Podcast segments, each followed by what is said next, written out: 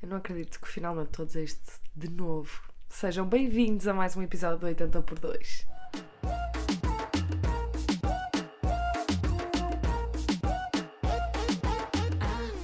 Eu demorei imenso tempo a criar um podcast e demorei muito pouco tempo a cancelá-lo. Foi muito rápido. Eh, Eu gravei para aí uns que 8 episódios, mas depois a verdade é que a minha vida deu uma volta um bocado grande. Não tão grande como deu há um ano e tal atrás, quando eu vivia para Lisboa, mas eh, troquei de casa.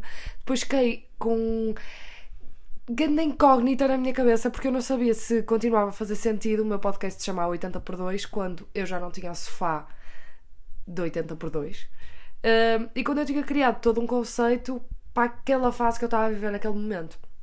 E acho que precisei destes meses para perceber aquilo que eu queria fazer com o podcast. E a verdade é que eu quero continuar com 80 por 2 porque acho que só faz sentido assim. Para mim não fazia sentido eu eh, convidar pessoas famosas ou lá está, cantores, como muita gente faz, que cria podcasts ou com, ou com o amigo, e aí tem sempre essa obrigação de gravar sempre com aquela pessoa eh, e tem ali. eh, Pronto, aquele, aquele fixo, e eu também não queria isso, queria uma coisa minha que eu tivesse total liberdade para criar. Um, ou eh, chamava pessoas famosas para para gravar comigo, que era para ter buzz e assim, mas para mim não é isso que faz sentido. Acho que tem muito mais a dizer pessoas com quem os outros consigam identificar de facto do que pessoas famosas que são uma no milhão, muitas das vezes, que podem inspirar-nos, mas não é essa a minha ideia. O 80 por 2 para mim faz sentido e estamos de volta. Eh, acho que não precisam de mais justificações, acho que têm é que aproveitar eh, enquanto eu consigo estar aqui, porque eu também muito rapidamente posso mudar de ideias. Mas hoje começamos e começamos com uma convidada que é a Catarina, ela já está aqui desde sempre, eu acho que vocês já a ouviram a rir. Hum, É verdade, eu estou aqui a ouvir tudinho o que está a acontecer. Olá Inês. A Catarina é a minha nova colega de casa, porque eu, eu- Nova, já dá algum tempo. Sim, nós já vivemos juntas desde o verão, mas eu acho que já não gravo desde o verão. Eu não ouço os meus episódios, por isso eu não faço ideia se estou a dizer alguma coisa repetida de um outro episódio ou não. Mas, para vos eh, contextualizar, eu mudei de casa, vim viver com uma amiga que fiz cá em Lisboa e depois a Catarina veio viver connosco também. Ou seja, eu agora vivo com duas amigas, que era o que eu também vivia antes, na verdade, mas com duas amigas que eu fiz cá em Lisboa. Um, e a Catarina é uma delas. E faz todo sentido ela ser a primeira pessoa uh, a falar comigo nesta versão 2.0 do 80 por 2 porque ela, para e passe comigo, é a pessoa que mais usa o sofá cá de casa. Já é verdade, é a nossa. Eu acho que nós passamos mais tempo no sofá do que no nosso quarto. Pelo menos eu passo. Sim, então juntas passamos muito mais tempo no sofá, isso Yeah. é verdade. E não, não, pessoal, ele não é confortável. Muita gente já dormiu lá. uh, Não mas- sei como. E não, não foi por. eh, maioritariamente porque não estava em condições de ir para casa. A verdade é essa. Já, verdade, verdade. Mas a Catarina, eh, lá está, dorme bastante no nosso sofá. Não que eu lhe cobre uma renda, mas temos uma senhoria em comum. A Catarina dorme bastante no nosso sofá, mesmo do género, é uma chata. Não, porque eu vivo no andar de cima e a Inês vive no andar de baixo com a nossa amiga. Portanto, eu sinto necessidade de ir para a beira delas, é verdade, assumo. Ai, mas há- é uma cena mesmo engraçada. Eh, eu não sei se alguém está a ouvir isto e já viveu com amigos, mas eu já eu tive duas experiências que foi correr muito mal e agora correr muito bem. Eu, quando vivia na outra casa, eh, não que eu não gostasse das minhas amigas, mas as coisas não funcionaram de todo. E eu sentia que queria o meu espaço, eu queria viver sozinha. E agora eu acho que não era capaz de viver sozinha pelo simples facto de eu aqui não tenho a minha família, a minha rede acabam por ser tu e outras amigas nossas, e eu todos os dias, nós passamos o dia fora a fazer coisas, todos os dias chegar a casa e não ter ninguém a perguntar como é que correu o dia. Completamente, eu não conseguia. Eu acho que faz mesmo sentido. Claro, eu percebo o que tu dizes de às vezes os feitios podem não combinar ou pode haver coisas que pelos estilos de vida diferem e podem não correr tão bem, mas por acaso, e não digo isto porque não é verdade, estamos aqui no teu podcast, mas é real, eu sinto mesmo que está a correr mesmo bem a nossa dinâmica das três. Agora virá mais outra pessoa, mas pronto, é a nossa Quem, amiga. ah, quem quiser um quarto, mande mensagem no Instagram. Nós precisamos de arrendar um dos quartos do nosso apartamento, humilde apartamento. Uh, por isso, se alguém estiver interessado, deixar o apelo. Eu acho que uma vez num episódio eu disse que eu precisava de um quarto. Já viste como é a vida? Já viste, Inês? Meu Deus. Sim, outra, outra coisa que obviamente eu não podia deixar em branco é que eu e a Catarina, durante não foi muito tempo, mas foi intenso. Nós trabalhávamos no mesmo sítio, nós trabalhávamos a part-time e era no mesmo centro comercial. Então fazíamos as rotinas praticamente iguais. Nós íamos sempre de autocarro para lá, voltávamos de E era autocarro. quase sempre o mesmo horário, portanto, e apanhávamos uh, pronto, o mesmo autocarro igual, chegávamos lá, íamos embora ao mesmo, à mesma hora. Era sempre a mesma coisa, portanto, vivemos, digamos, histórias engraçadas, não é? Sim, é porque nós apanhávamos. Nós Bem, eu vou tentar explicar para que toda a gente perceba e eu espero mesmo que as pessoas não achem que nós somos malucas e que, e que alguém saiba de que é que nós estamos a falar e Foi. perceba. Mas nós vivemos aqui numa zona em Lisboa que tem muita gente esquisita. É um tanto quanto duvidosa, é um bocado duvidosa esta zona. É Não é perigosa, mas é estranha. Tem Sim. muita gente de nacionalidades muito diferentes. Tem uns indianos em cada. Aquelas lojas de indianos, sabem que têm tudo. Nós temos eh, seis na nossa rua. Yeah. E não estou a gozar. Então tem assim pessoas nada a ver umas com as outras. E nós apanhávamos sempre um autocarro, 11h30, meia-noite, para vir do centro comercial. E eu, sempre que estava naquela viagem, eu sentia que estava numa realidade paralela. Era o autocarro dos malucos, autenticamente. Desculpem, é assim. Não sei se. Não podemos dizer o nome do autocarro. O? Podemos, Podemos. O 742, a sério, por favor, se vocês já andaram no 742, é ridículo, aquilo é assustador. Eu não sei se é só à noite, mas juro, eu não sei, não sei. Não, eh, mas eh, já aconteceu cenas muito chocantes. Acontece sempre aquela peripécia que acontece em todos os transportes públicos daquela pessoa que está ao nosso lado cheira a suor ou está tipo um bocado esquisita. Isso acontece a todo lado. Mas naquele autocarro acontecem coisas de outro mundo. Eu não sei se tu te lembras de alguma história ou assim. Ah, é assim, lembro-me de muitas, Inês, na realidade. Já passamos por várias coisas, mas lembro-me especificamente que eu cheguei a mandar-te uma foto ah, de um senhor. Ah, eu passei por ele e nem reparei, e de repente estava sentado, olho para o lado, e está um homem numa cadeira, mas tipo numa cadeira que não é do autocarro. Ele trouxe a própria cadeira, que era uma cadeira de rodinhas, numa cadeira de rodas, era aquelas de rodinhas. E opá, e ainda por cima aquele autocarro, tipo, ele anda bué bruscamente. Sempre que que vou naquele autocarro, anda bué rápido. E sempre que o autocarro parava, ele tinha que se agarrar à, à, tipo, à barra do autocarro para não ir com a cadeira para a frente e para trás.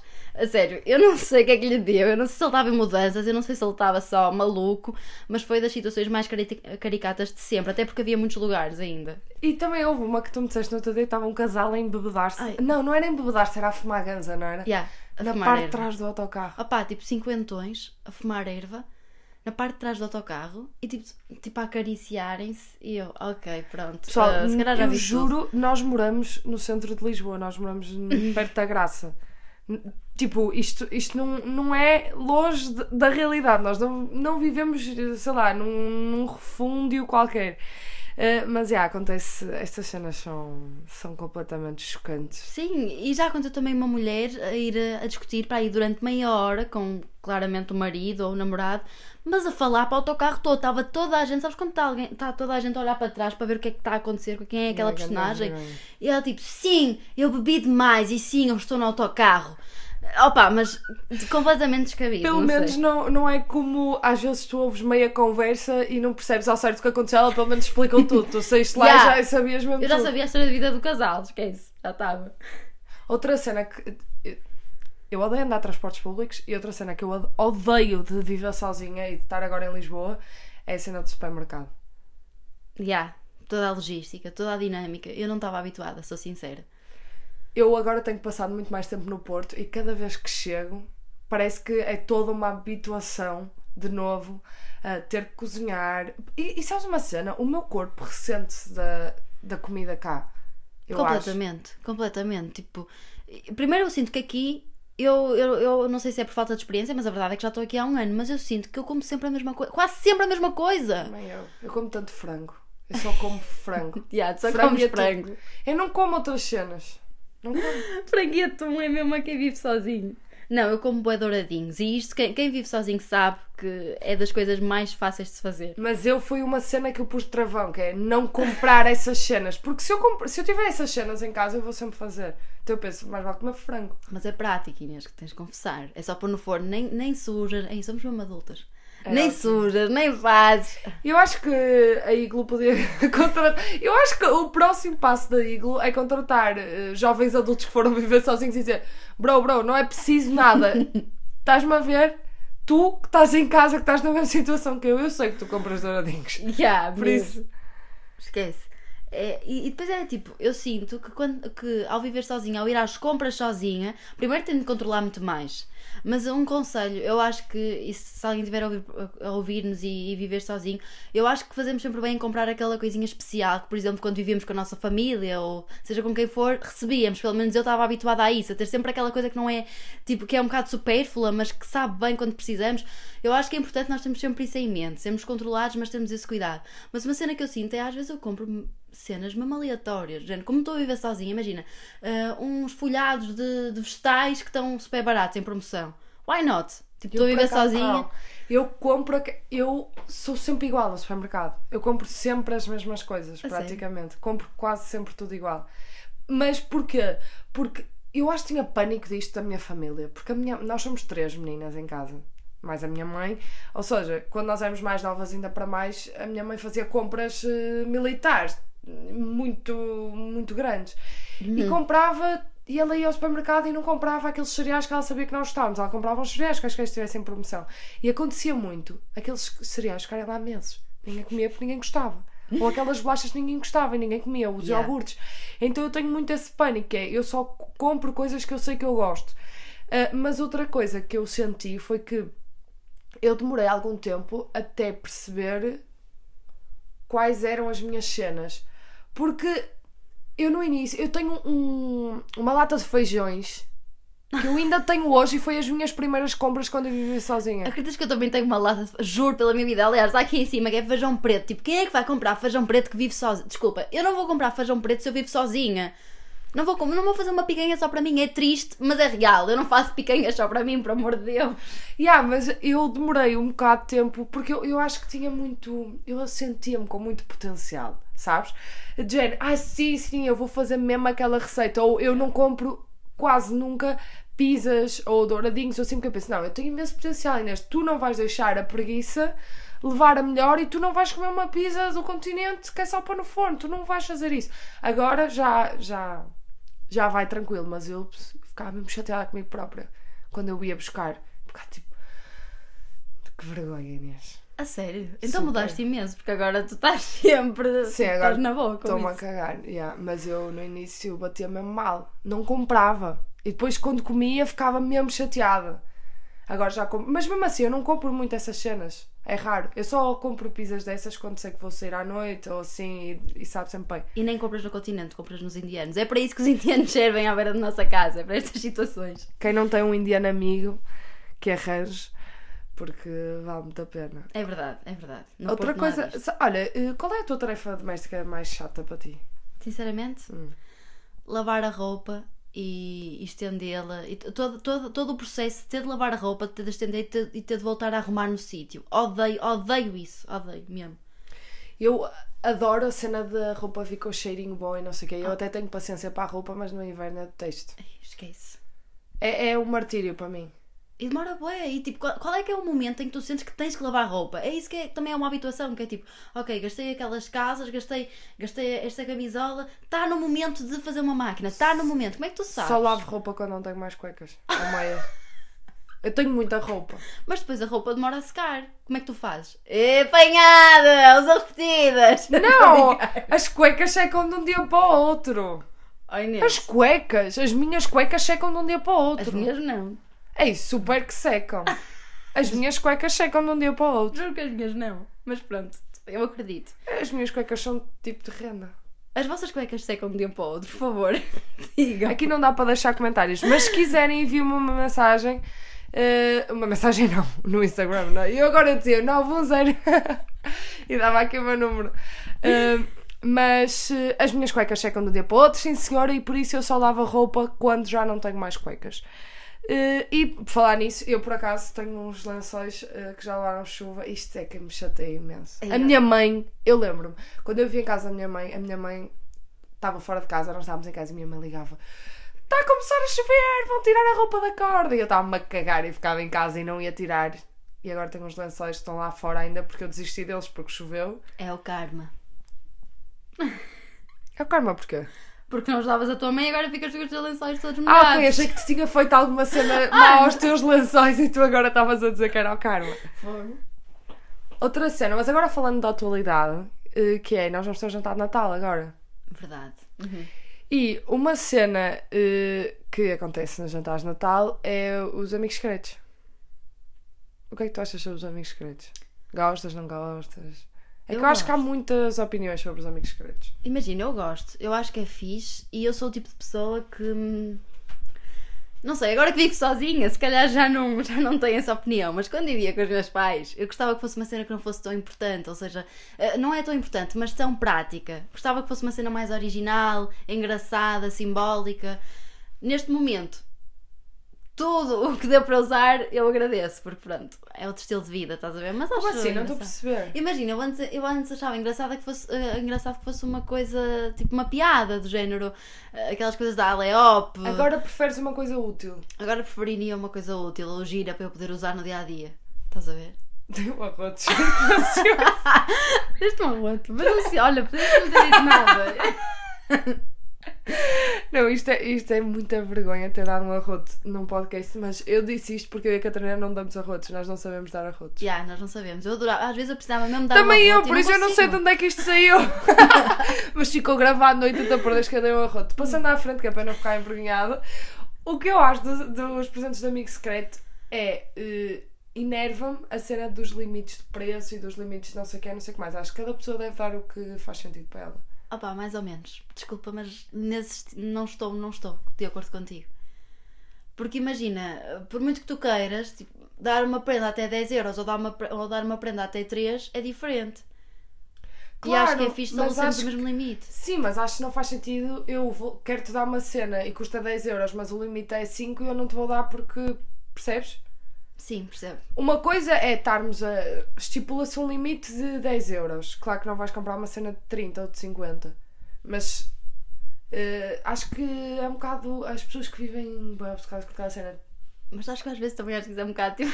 E eu levava bem a sério, eu sempre fiz amigos secretos, eu levava isso um bocado batota. Estás a ver? É verdade. É Também é, o um melhor que desafio. consegues fazer com aquele valor. Exato, estás a ver? Acho que isso também é engraçado. O melhor que consegues fazer com esse valor. E quando alguém diz que ultrapassou, eu fico tipo, ah, é? Para isso também eu podia ter dado aquilo ou aquilo, estás a ver? Para mim é batota isso. Eu Ah, eu por sério. acaso não sinto nada. Digo-te já que não vou respeitar o valor do nosso amigo É que ela é assim, abastada. Ela é Não, mas eu nem sei qual é. Digo-te É já. 10, no máximo. Ah, mas não sei. Se calhar até não, 10 euros está-se bem. Mas, mas eh, era a menina de ultrapassar, se fizesse sentido. Se me calhasses tu, eu ultrapassava. Ah, que linda. Já sabes que não calhaste. Eu já sei o que é que tu me ias dar. Pois já, o que, é, o que é que eu te ia dar? Diz lá que eu já te É assim, eh, tendo em conta que eu vivo no segundo andar e que eu preciso passar pelo exterior, sim, isto é triste. Eu preciso passar pelo exterior para chegar ao meu quarto, do quarto à cozinha.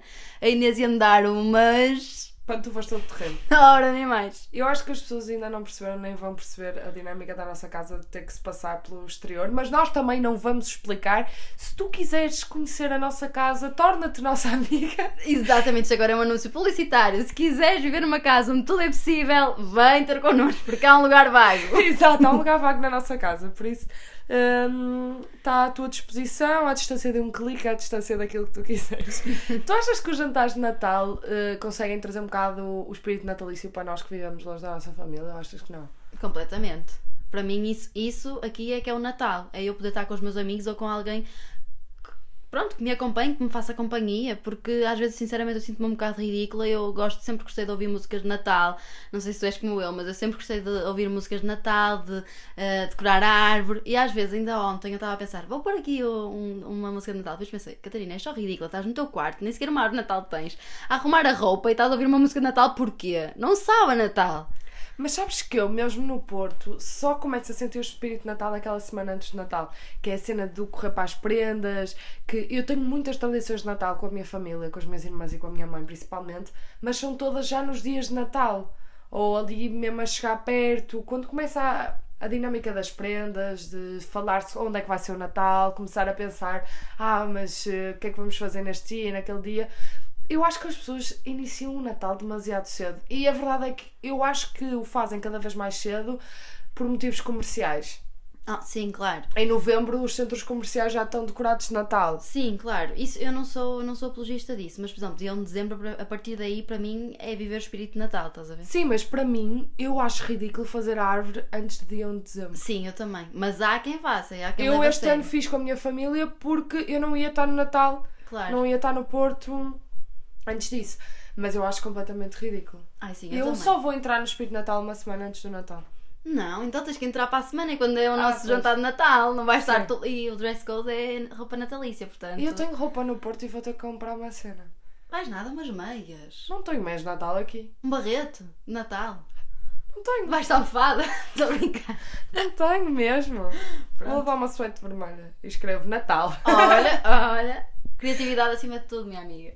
Olha, outra cena que no 80 por 2 nós falamos sempre sobre o convidado. E eu acho que a tua vida, provavelmente quem está a ouvir não te conhece, só se as tuas amigas viram o teu Instagram e vieram a ouvir e elas já te conhecem. Uh, mas uh, uma cena que eu achei mesmo curiosa quando te conheci foi quando tu disseste que estudavas teatro. Quem está um- as pessoas que estão um bocado contigo percebem que tens aí, mesmo no teu, na tua personalidade, no teu dia a dia, um, um extrovertido que eu acho que só as pessoas do teatro e, e dessas artes é que têm, que é no, no timbre, no, no, no- corporalmente e assim. Eu sinto que as pessoas que estudaram isso conseguem ter uma confiança nelas próprias, nessas coisas. Podem não ter no resto, mas nessas coisas que as outras pessoas não têm. E é mesmo engraçado eh, que tu tens isso e que muita gente do teatro também tem. Eh, mas como é que tu. Porque tu estudaste mesmo Sim, eu tirei a licenciatura em teatro. Yeah.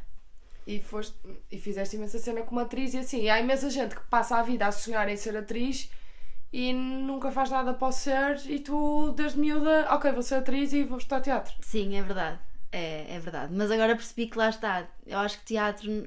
Acho que teatro dá-te muitas valências para muitas outras coisas, porque é sobre tu expressaste aquilo que estavas a dizer, claro, sim, muitas vezes sou palhaça, era o que estavas a dizer, Ah, mas é a possibilidade de tu expressaste, também falares em público, saberes como cativar uma pessoa, eu acho que isso são valências e acho que toda a gente, agora eu bem inspiracional, mas é verdade, acho que toda a gente devia ter ah, aulas de teatro em criança, porque acho que ajuda imenso na confiança e, e, e em comunicar com, com os teus colegas, com outras pessoas, todos os jogos de confiança, de, de comunicar, acho que são bem interessantes, até de improvisação, para tu teres mais criatividade. Eu, eu acho mesmo, e agora parece que estou a vender o meu peixe, mas não, juro, é mesmo real. Mas como é que surgiu e como é que tu depois foste estudar teatro? Ok, imagina, eu desde pequenina que tinha aulas de teatro, desde os 6 anos, quando fui para o, para o colégio, CBIS, Centros de Bem-Estar Infantil e Juvenil do Coração de Jesus, no Porto, ah, sempre tive aulas de teatro e gostei imenso. Eu era super tímida, era mesmo muito tímida, era a menina tipo assim, gordinha, pequenina e tímida. E a minha professora gostou muito de mim, ela disse aos meus pais: Olha, esta menina, olhem, esta menina vai ser. eh, pronto, agora. Mas pronto, vai ser muito boa em teatro, não a deixem desistir dos seus, dos seus sonhos. E pronto, depois-me assim um bocadinho o bichinho e desde aí não deixei de fazer teatro. Até agora que parei um bocadinho nesta fase, porque estou mais voltada para outras coisas, mas, mas quero retomar. E é um dos meus próximos objetivos. Um, e pronto, é isso. E acho que o teatro está mesmo presente em, toda, em todo o meu dia a dia, até lá está, na forma como eu brinco, como eu falo com as pessoas. Acho que isso também é um bocadinho do que o teatro me deu. E depois, tu estudaste teatro, estiveste a fazer teatro lá no Porto, certo? A dar aulas. Sim, aulas, aulas a crianças. Agora também queria experimentar dar aulas a adolescentes, ainda não dei, mas gostava. Um, também fiz teatro, fui aos Açores com uma digressão, com um Foste projeto. a vários sítios, não te Sim, sim, o Ri- o Rivoli também com um projeto só nosso, que nós ganhamos e te- então tivemos a oportunidade de apresentar esse projeto. Mas é isso que tu, tu muitas vezes falas e, hum, e quem não está no meio não percebe. Eu não percebo isso tu dizes de um projeto e tal. Como é que é o dia a dia? Tu vais para a escola de teatro, tu fazes teatro À em miúdo. escolinha. Não, tu fazes teatro em miúdo, depois vais para a universidade tirar uma licenciatura em teatro. Uhum. E depois acaba a licenciatura, tu, enquanto estás no meio académico e assim, fazes projetos maioritariamente com, com as instituições de ensino a que frequentas, Sim. mas depois quando acaba, como é que isso funciona? São agências, são companhias que te ligam, empresas, tu candidatas, não é como um trabalho normal. Sim, não, não é de todo. Tu tens vários. Tu, nunca tens um trabalho que te dá aquela estabilidade, a não ser que dês aulas. Uh, Porque não existe estar efetivo numa companhia de teatro, isso não existe. Isso existe, exemplo, tipo um espetáculo uh, de X até Y, ou às vezes nem sabes até quando. Uh, eu acho que teatro também é muito. E todas as áreas, mas é sobre criar contactos. E os contactos que tu fazes também na faculdade também te levam a projetos fora dela. Foi como aconteceu, porque eu conheci os meus colegas na faculdade. Nós formamos um grupo que agora já não demos continuidade, mas foi muito importante naquela altura, que foi o Coletivo 41601. Um, porque tinha um, um, valor simbólico para nós e uh, foi, uh, criamos esse, esse grupo e juntos, depois da faculdade, é que fomos para os Açores, é que, fomos, é que fizemos o projeto na Rivali, isso foi a seguir à faculdade mas porque criamos esses vínculos Esse e gostamos um do trabalho autónomo. uns dos outros. Sim, foi um projeto autónomo e, e ganhamos um apoio, porque também tem muito a ver com concorrer a apoios e ganhar os dinheiros dos apoios e tens que fazer um dossiê com tudo muito bem explicadinho. O teatro não, é, não vive só dos atores, também vive dos, dos produtores, que são quem faz uh, esses dossiês uh, em conjunto com os figurinistas, cenógrafos uh, e muito mais. É um mundo enorme. Luz, som, exatamente. É um, é um mas mundo também é um mundo gigante. ingrato. Oh, sim, Também isso agora parece belo. Não, mas também te desapaixonas. Sim, verdade completamente. É eu sinto que romantizei imenso esta coisa de ai, o teatro é o meu sonho. Não tem que ser só o teatro, até porque vamos ser realistas. eh, Eu, para já, não consigo de todo viver só do teatro. Eu tenho que encontrar várias coisas que também me possam fazer lembrar e fazer sentir como no teatro. E acho que é isso, tentar não romantizar muito. Não, não esquecer o sonho, lutar por ele, mas não romantizar, não ver só aquilo. Eu Porque também acho muito isso. Depois, eu quando vim para Lisboa, eh, como. E tu também, eh, eu não vim atrás. Eu não tinha aquela cena do sonho, ah, eu quero ser apresentadora de televisão. Não era bem isso. Eu queria algo relacionado com a comunicação, sabia o que é que eu gostava mais ou menos. Depois do curso percebi que haviam eh, coisas que eu achei antes que já não eram. Mas tu vens sempre para as coisas com um romantismo que eu acho que faz parte e que é preciso para te dar alento e para te dar força e porque eu acho que tu, tu tens que te inspirar em alguma coisa e quando não tens nada é em ti própria e romantizas a tua própria vida e acho isso super bem. Ahm, mas também percebi que não é sobre tu seres bom ou tu seres mau, é sobre tu eh, trabalhares para isso e sobre até que ponto tu estás disposto a te hum, a tirares de ti. Às vezes, nesta fase, se calhar não te apetece estar a passar pela parte má para, para estar a fazer um projeto em teatro. Se Sim. calhar é mais isso.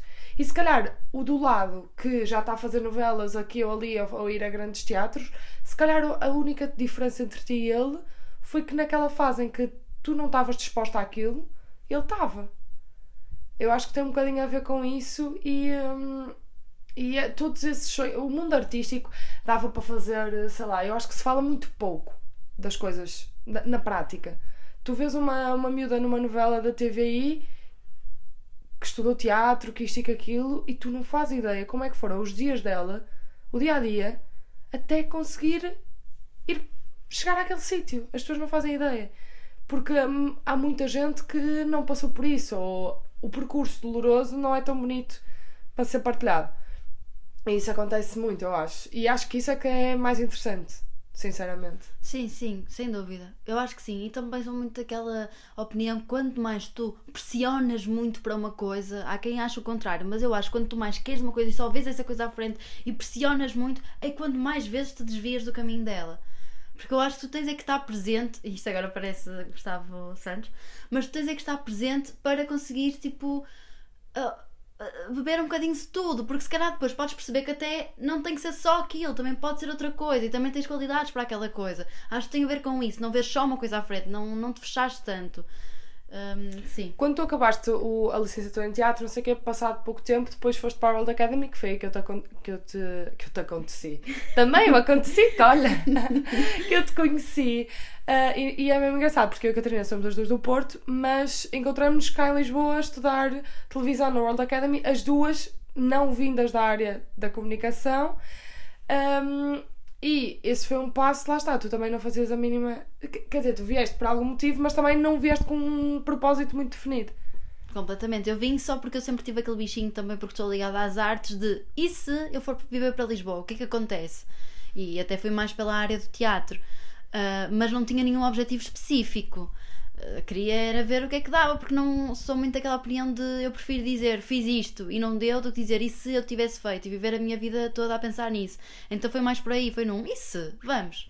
É engraçado que isso até está a dar uns frutos. É verdade, é verdade. Queres falar Vamos sobre ver. isso ou não? Ah, sim, estão a acontecer coisas boas. Não queres dizer? Podes dizer, eu acho que não tem mal. Diz! Ah, ah, ai, Inês. Ela está com vergonha. Mas não queres falar disso? Diz-me se queres ou não. Ah, Eu acho interessante. Sim, eu estou. Pronto. Ei, eu tô- Ela está envergonhada. Pronto, eu vou-vos vou-vos dizer. A Catarina, que eu lembro perfeitamente, quando começou o curso, nós tivemos que nos apresentar e ela, na primeira aula, apresentou-se a dizer: Bem, eu sou a Catarina e eu não sei bem o que é que estou aqui a fazer porque eu não sei o que é que eu quero. E a verdade é que acabou o curso e ela começou a estagiar na Cidade FM. Eh, A Cidade FM tem todo um, um projeto e várias etapas até tu te tornares locutor mesmo da Cidade FM e eu vou-lhe perguntar a seguir, é- eu já sei, né? Porque ela é minha colega de casa e conta-me tudo, mas eh, eu já vou perguntar para vocês também ficarem a saber quem eu acho mesmo interessante, quem me dera saber isso eh, há um ano atrás. Um, e ela então passou já várias etapas e agora vai ser uma das locutoras estagiárias da Cidade FM e vocês vão poder ouvi-la em muitas zonas do país. Mas pronto, agora conta como é que isso começou e como é que isso aconteceu, porque as pessoas querem saber, claro. A Cidade FM é famosa, as pessoas gostam de coisas famosas. Como é que isso começou? O quê? A Cidade FM, Pronto, como é que surgiu? Pronto, surgiu de uma entrevista que eu fui ah, para, para o cargo de produção, porque normalmente ah, tu ah, começas a estagiar na Cidade FM para seres produtora de painéis, ou seja, tu escreveres o guião. No geral, a produção não faz só- isso, mas o ca- aquele cargo em específico era, é só para escrever guiões dos locutores. A mim calhou-me o painel do Heller Tavares e eu tive a escrever os guiões dele durante três meses, juntamente com uma colega. E Acabou esse acabou tempo. esse tempo. Depois houve um workshop onde foram várias pessoas, Exato, um workshop isso de é locução. as pessoas, por exemplo, nas rádios, cada rádio tem o seu processo diferente de entrada ou não para a rádio. Vocês podem entrar eh, para a rádio, lá, porque já são conhecidos e, ou porque, sei lá, por acaso não tem acontecido, mas podem abrir uma vaga e fazer ca- recrutamento Sim. e contratar diretamente. Mas neste caso, a Cidade FM normalmente o que faz é, uma vez por ano ou duas vezes por ano, faz um workshop que é. Catarina, explica tu, eu estou aqui. Eu, eu, eu, como já ouvi muitas vezes, já sei, mas eu quero que seja ela explicar. Uh, É um workshop, uh, basicamente, onde tu aprendes um bocadinho os princípios uh, básicos de ser locutor de rádio, mas é mesmo só um bocadinho. Convém já vires assim com alguma. Pronto, com, com alguma noção. E acabas por. Experimentar um bocadinho este- ter um bocadinho esta experiência de falares ao microfone uh, dizeres uma notícia, falares um bocadinho sobre uma coisa que tu queiras e, uh, e também con- conhecer o público-alvo da Cidade FM, como é que a Cidade FM trabalha. Depois acabas por uh, ter que fazer uma notícia final, digamos assim, que vai ser avaliada e duas pessoas são escolhidas para ficarem então a fazer as locais da Cidade FM, as rádios locais, que é Algarve, uh, Valdecâmara, algumas. algumas Tu, antes, de, assim. antes disto tudo, antes de vires para Lisboa e perceberes, experimentares rádio, que nós experimentamos no nosso curso rádio, ah, tu alguma vez tens pensado fazer rádio? Nunca. Nunca. Nunca mesmo. Vais fazer e vai ser muito giro, de certeza.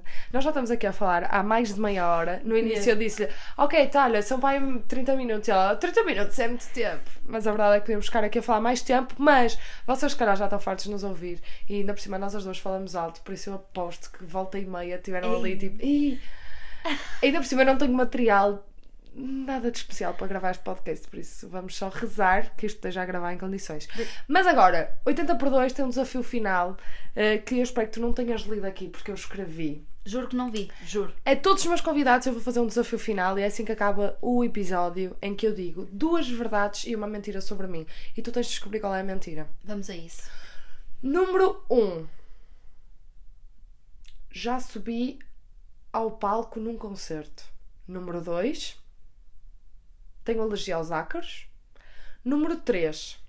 Já fui do Benfica. E tu tens de descobrir qual é que é mentira. É assim, há uma que é muito óbvia, mas por ser tão óbvia, se calhar não é verdade. Tu adoras futebol, mas tu és do Porto. Eu não vou comentar. Ei, isto é muito difícil. Ok, claramente já subiste ao palco, claro que sim. Eh, és a Inês, claro. Ah, alergia aos ácaros, nunca reparei que tinhas. Até porque eu tenho e nunca reparei que. Ei, mas Benfica? Não, não. Tens não, 10 segundos. Não, não Benfica, tu, adepta que és do Porto. Tens 10 A segundos. nascença não conta, não és tu que escolhes, não conta se és do Benfica ou não. 9, Peraí, peraí, ok, calma, calma. Benfica.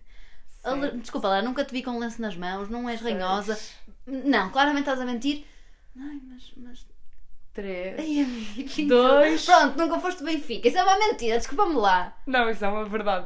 Eu vou contar esta história que é para quem tiver a ouvir este episódio não achar que eu sou maluca, mas perdeste, número um. Então não tens alergia a isso? Não, não tenho alergia, obviamente. Pois, eu nunca te via ter, Claro mas que não. Benfica, Inês. Tu és louca com Eu vou-vos explicar esta história, que tem piada, eh, ou não.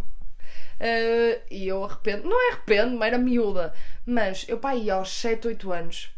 Eu, eu amo futebol, sempre fui mega portista, sou louca por Não, desporto. foste sempre. E o que é que aconteceu? Houve um verão em que eu sou muito, muito, muito menina de papá.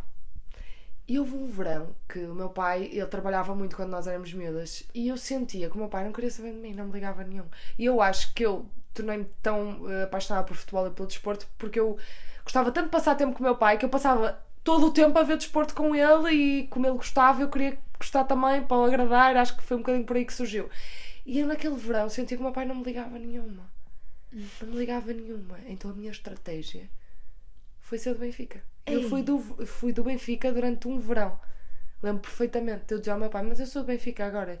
Ele chateadíssimo, começou-me a ligar imenso, a ligar ele imenso. E depois no final do verão disse: "Hum, Não, sou do Porto. Tu és mesmo má. O que tu fazes só para chamar a atenção dos outros? Esta é a Inês. Esta é a Inês Prata. Meu Deus. Olha, já estou arrependida de ter dito isto, porque agora ficaram com esta para finalizar o podcast e vão se calhar, estiverem a ver isto antes de dormir, vão a dormir e pensar: "Fô, quem é aquela gaja? Cuidado meu?" com ela. Ela consegue inventar de tudo. Tenham cuidado. Pessoal, obrigada por nos terem ouvido e até ao próximo episódio. Tchau.